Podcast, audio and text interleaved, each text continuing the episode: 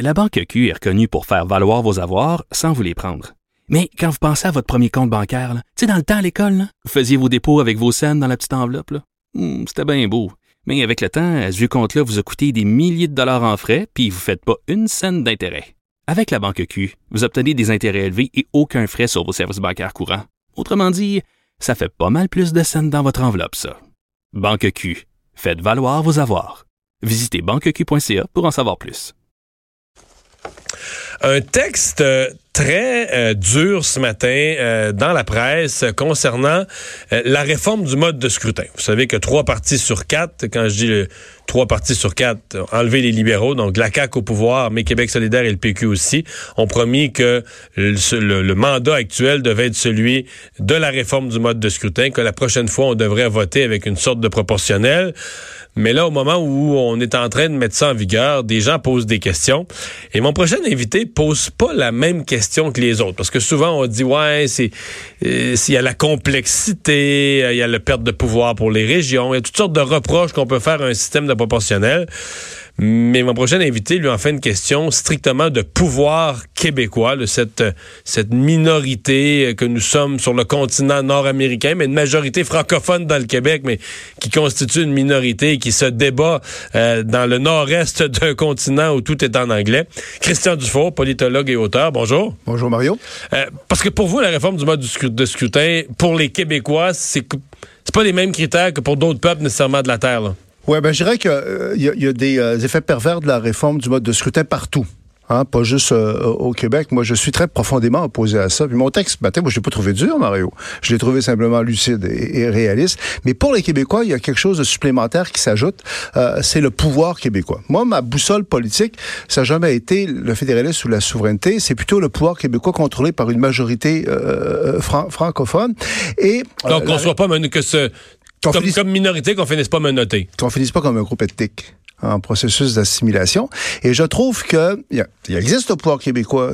Il est puissant. On le voit en action avec François Legault. Euh, beaucoup d'égards. Dans le domaine de la loi sur la laïcité, c'est un exercice du pouvoir québécois. L'Assemblée nationale a voté, puis il y a une nouvelle loi. C'est ça. Et moi, ce que je trouve, c'est qu'on a quand même perdu des combats structurants ces dernières décennies, les Québécois. Là. Les deux référendums qu'on a perdus, il y a eu des conséquences qui ont découlé de ça. Euh, on n'est pas euh, indépendant dehors du Canada.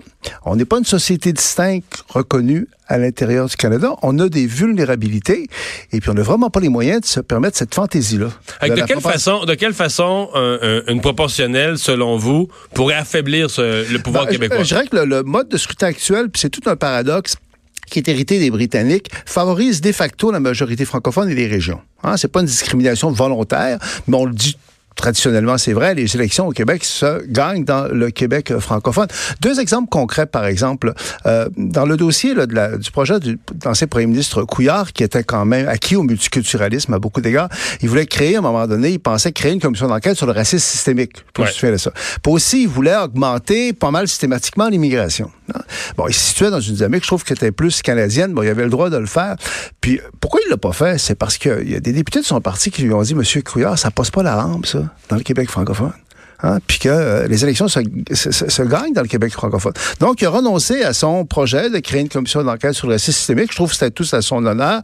Et puis, il s'en est tenu pour le maintien des seuils actuels d'immigration. Ça, ce sont des exemples parmi d'autres qui montrent que le réforme mode, le mode de scrutin actuel donne du pouvoir à la majorité francophone et nous a protégés jusqu'à un certain point jusqu'à un point important, des effets négatifs de nos échecs référendaires du passé. C'est ça que les gens réalisent pas. Comme Parce que la réforme du mode de scrutin favoriserait, mettons, sur une période d'un demi-siècle, beaucoup plus de gouvernements minoritaires. C'est que la, réforme du mode de scrutin de tendance, c'est normal, euh, à calculer le nombre de sièges que ça donnerait à tel, à tel parti ou à tel autre euh, parti. Bon, euh, c'est vrai qu'il y a un élément réaliste là-dedans. Les députés qui ont, sont battus pour être élus, ils veulent pas perdre leur comté pour des raisons idéologiques.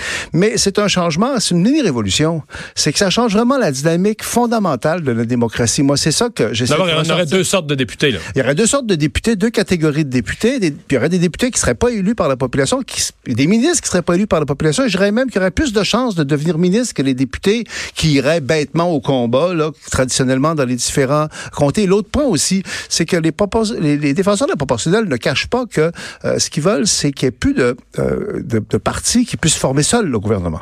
Hein, avec la proportionnelle, pour que tu formes le gouvernement, il faut vraiment que tu aies euh, pratiquement 50% des voix, ce qui est extrêmement rare. Ce qui Dans un système à 4, aller chercher 50% c'est tout un, tout un contrôle. par exemple, prenez par exemple Mario, il faut que je vous vois. Euh, euh, actuellement, la CAQ, en fait, est au sommet de sa popularité. Avec 46, les hein? sondages donnent 46, on hein? trouve ça gigantesque. Eh, eh, eh, exactement. Donc, dans la nouvelle dynamique, c'est clair qu'on est dans une dynamique de gouvernement de coalition, euh, de concertation, euh, ce qui fait que, euh, avec la proposition, c'est un exemple parmi d'autres, les Québécois ne connaîtraient plus leur gouvernement et les priorités de ce gouvernement-là le soir de l'élection comme maintenant. Parce que après l'élection, il va falloir qu'il y ait des négociations, des tractations. Le soir, des, le soir des dernières élections, on aurait dit, mais là, oubliez le François Legault est élu avec un programme. Mais il faut qu'il négocie. Faut qu'il faut qu'il faut qu'il décide avec qui il négocie. Est-ce qu'il veut s'associer avec le PQ Est-ce qu'il veut s'associer avec Québec solidaire? Selon selon celui avec qui il va décider de s'associer, ça génère un nouveau programme. Si Exactement. S'il s'associe avec Québec solidaire, ben là, tout à coup, ça vient... C'est un élément qui montre que c'est pas vrai que la proportionnelle est plus démocratique que le système actuel. Hein, elle est plus démocratique sur papier c'est une vision statistique, c'est plus juste. Mais quand on regarde au réel, il y a du pouvoir qui est transféré à des appareils de parti qui se mettent euh, à, négocier. Juste l'année passée, on nous présente souvent le modèle allemand comme euh, le système allemand comme étant le modèle. Ben, l'année passée, là, Angela Merkel, qui était quand même pas un deux de pique, là, c'est un poids lourd de la politique européenne et mondiale. Ça a pris des mois avant qu'elle puisse se constituer un gouvernement qui se tienne. Puis c'est une des raisons qui a fait d'ailleurs que là, s'en va. Il y a, aussi l'accueil inconsidéré de trop de, de, de migrants euh, syriens. Donc il y a cet élément. Un autre élément, la proportionnelle, c'est que ça va avoir tendance, puis ça très clairement à cause des députés de liste qui n'ont pas aller au combat, ça va avoir tendance à créer une casse politique très difficilement délogeable des politiciens là qui vont rester là longtemps, longtemps, longtemps parce qu'ils n'auront pas. Ils n'ont pas de comté à s'occuper, Une fois, une fois que tu es haut sur la liste du parti, tu es sûr d'être élu. C'est ça. Donc, donc ça, c'est la même gang. En, Italie, après la Deuxième Guerre mondiale, c'est la même gang qui pourrit sur place le système actuel avec le phénomène des balayages. on l'a vécu le 1er octobre dernier. Là. Un grand balayage. on, on, nettoie la soupe, comme on dit. Puis dans un premier temps, cette année, les Québécois étaient bien contents parce que les Québécois voulaient se débarrasser des libéraux. Là, on a vécu cette année quelque chose de nouveau, quand même, une nouvelle gang avec ses forces euh, et moi, je suis un fier défenseur du système actuel qui est pas parfait, parce que c'est la politique, tu le sais, Mario, euh, c'est très imparfait. Mais je trouve que ça tirait bien la route.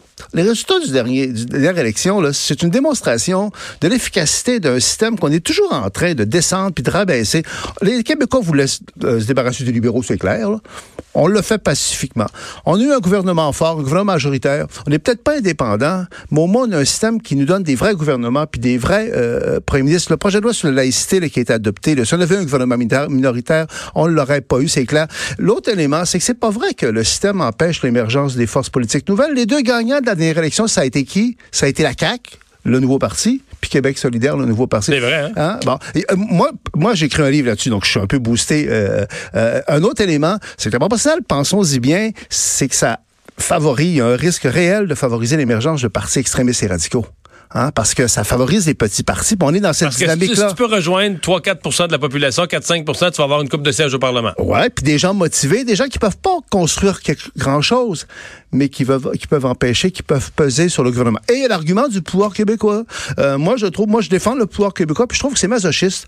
Euh, c'est vraiment un trip, je trouve, intellectuel, ça, de dire, bon, mais notre démocratie, il faut moderniser ça. Bon, je, je pense qu'on n'a pas un système parfait, mais on a un système qui favorise la majorité francophone et qui compense les effets de nos échecs passés. Mm. Moi, dans mon livre, il y, a, tout un chapitre sur la vulnérabilité objective de la majorité francophone.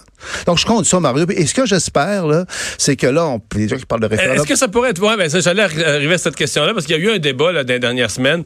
Est-ce qu'on pourrait changer le mode de scrutin? Donc, euh, remplacer la façon de voter actuelle sans consulter les Québécois eux-mêmes sur ça? Moi, ma position là-dessus est assez classique. Euh, je trouve qu'on a un, régime parlementaire de tradition britannique qui remonte à 200 ans. Pour que tu fasses ça, il faut que tu sois que tu un consensus institutionnel. Puis pour avoir un consensus institutionnel dans sa tradition britannique, il faut que l'opposition officielle soit d'accord. Ça, je sais que les gens n'aiment pas ça. C'est pas que je veux donner un veto aux libéraux en tant que ben, libéraux, mais ils sont... Moi, je considère qu'ils ont un veto. Ils ont un veto parce que c'est l'opposition officielle. Sinon, bah, il faut que tu ailles devant le peuple pour faire ratifier l'affaire, pas aussi pour avoir un débat de fond. Parce qu'il n'y a pas beaucoup de gens... Moi, je suis contre la proportionnelle. Il y a peu de gens qui le disent, ça. Il y a beaucoup de gens qui le pensent. Beaucoup, beaucoup de gens me disent, t'as raison, t'as raison, t'as raison. Là, j'espère qu'il va y avoir de plus en plus de gens qui vont dire, c'est mauvais. Parce que là, le débat porte sur un référendum. Hein. C'est beaucoup ça de dire, toi-même, t'as fait une, monsieur, je te tutoie, mais c'est, c'est, c'est C'est que, c'est que toi-même, t'as fait quand même une, une, une, euh, une, présentation très sentie, très structurée là-dessus, en disant, ben, c'est bien beau, là, mais pour qu'on procède à ça, il faudra avoir un référendum. Moi, personnellement, euh, c'est clair que euh, le, le, pour avoir un référendum, encore faut-il qu'on s'entende sur un projet de loi. Hein, il faut que les partis s'entendent. Pas fait encore, ça, Mario. Le, seul engagement que François Legault a, pris, c'est de déposer un projet de loi d'ici le 1er octobre. Ça, c'est sûr qu'il va le faire. Le reste, on va voir. Hmm. Ailleurs, là, quand ils ont consulté la population là-dessus en référendum, par ailleurs, oh. L'impression que ça a donné, c'est que la population était pour en théorie, là, parce que ça allait être proportionnel. Ah ouais, ça serait le fun. Mais quand on les consultait concrètement, les gens voulaient plus. Les gens voulaient, les gens en Colombie-Britannique, deux fois, ils ont voté pour garder leur système. Au Canada, euh, les, référendums ont toujours euh, se sont conclus par euh, le rejet des propositions. C'est vrai, c'est que quand on parle du principe, c'est bon en principe la proportionnelle. C'est sûr que ça fait raisonnable, ça fait juste. Bon, mais quand tu rentres dans les détails, puis quand aussi, si tu parles de la dynamique dont je t'ai parlé, est-ce que les gens veulent vraiment dans l'avenir, ne plus connaître leur gouvernement le soir de l'élection. Là, actuellement, le soir de l'élection, c'est un grand moment le soir de l'élection. Puis là, normalement, à la fin, on sait, on sait qui va nous gouverner. Est-ce qu'on veut vraiment que là, Manon Massé se mette à négocier avec le groupe, avec toute la gang? Que là, c'est soit eux qui... En tout cas, moi, moi je prétends, puis moi, c'est un combat. Moi, ça me ramène... Moi, je pensais que c'était un peu fini pour moi, mon âge canonique, ces affaires-là. Moi, ça m'a ressorti de, de, de, de, ma torpeur. J'ai écrit un livre là-dessus, puis je trouve que c'est un combat. C'est mauvais pour le pouvoir québécois, puis c'est mauvais en soi. Puis j'espère qu'il y a de plus en plus de gens qui vont le dire. D'ailleurs, il y a de plus en plus de gens qui commencent à avoir des, des interrogations, euh, des doutes là-dessus. Dufault, merci d'avoir été là. Ça me fait plaisir. Au revoir, bon été.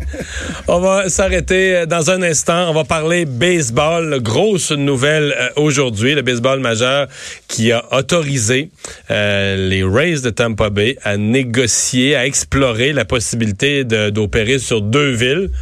Vous devinez laquelle est la deuxième? On en parle avec Roger Ruiz.